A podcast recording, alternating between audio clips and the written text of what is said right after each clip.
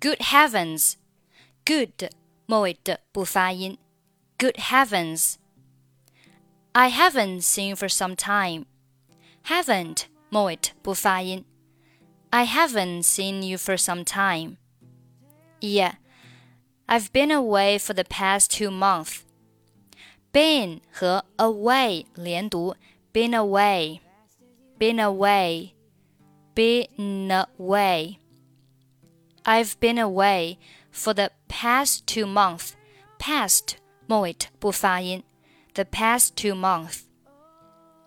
Good to see you again. How have you been? Good 末尾的不发音。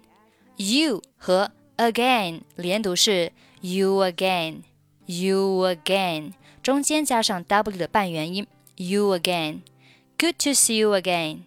Good to see you again. How have you been? Very well, thanks. And you're looking brown and healthy. 好，这里 and 和 your 可以连读成 and your and your，中间呢是变成了指的发音 and your and you're looking brown and healthy。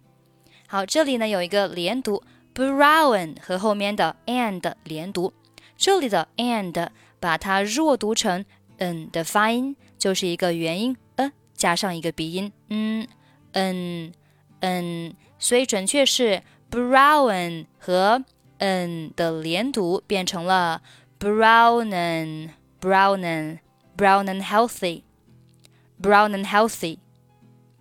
整句话，And you're looking brown and healthy。And you're looking brown and healthy. Where have you been? 北戴河。I had a wonderful time there. Had 呃连读 had had I had a wonderful time there. Oh, what did you do exactly? What 末尾不发音。Did you 连读 Did you Did you 后面的 do 和 exactly 连读成 do exactly Do exactly。 好，这里呢还是呃中间加上了 w 的半元音，所以变成了 do it with with do exactly do exactly。整句话，What did you do exactly? What did you do exactly? 好，这里呢是涉及到一个元音和元音的连读。我们之前呢有经常的讲到过，如果你还不是非常了解的话，你可以每周一到周四晚上的八点半来我喜马拉雅的直播间来听我讲解这个美式发音的技巧。遇到像这样的情况呢，我们会详细的讲解。I went swimming and jogging every day. Went 末尾和 and 末尾的不发音。I went swimming and jogging every day. Really? Yes. And sometimes I went climbing.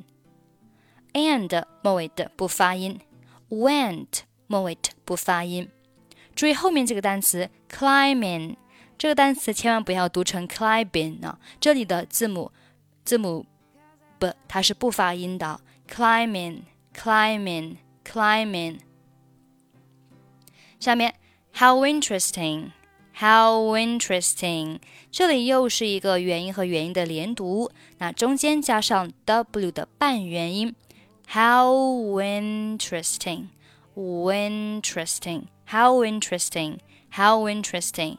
但是这里的 when 是发的很模糊的啊，how interesting, how interesting。You must tell me all about it later. Must 末尾不发音。后面 all about it 连读成 all about it, all about it, all about it. You must tell me all about it later. It's really nice to see you again. 这里还是这个 you 和 again 连读是 you again, you again. I'm afraid I have to go now. I'm 和 afraid 连读成 I'm afraid. I'm afraid. I'm afraid I have to go now. See you later. 好，从第一句话再慢速读一下。Good heavens! I haven't seen you for some time. Yeah, I've been away for the past two months. Good to see you again. How have you been? Very well, thanks. And you're looking brown and healthy. Where have you been? 北戴河. I had a wonderful time there. Oh, what did you do exactly? I went swimming and jogging every day. Really? Yes. And sometimes I went climbing. How interesting. You must tell me all about it later. It's really nice to see you again. I'm afraid I have to go now. See you later.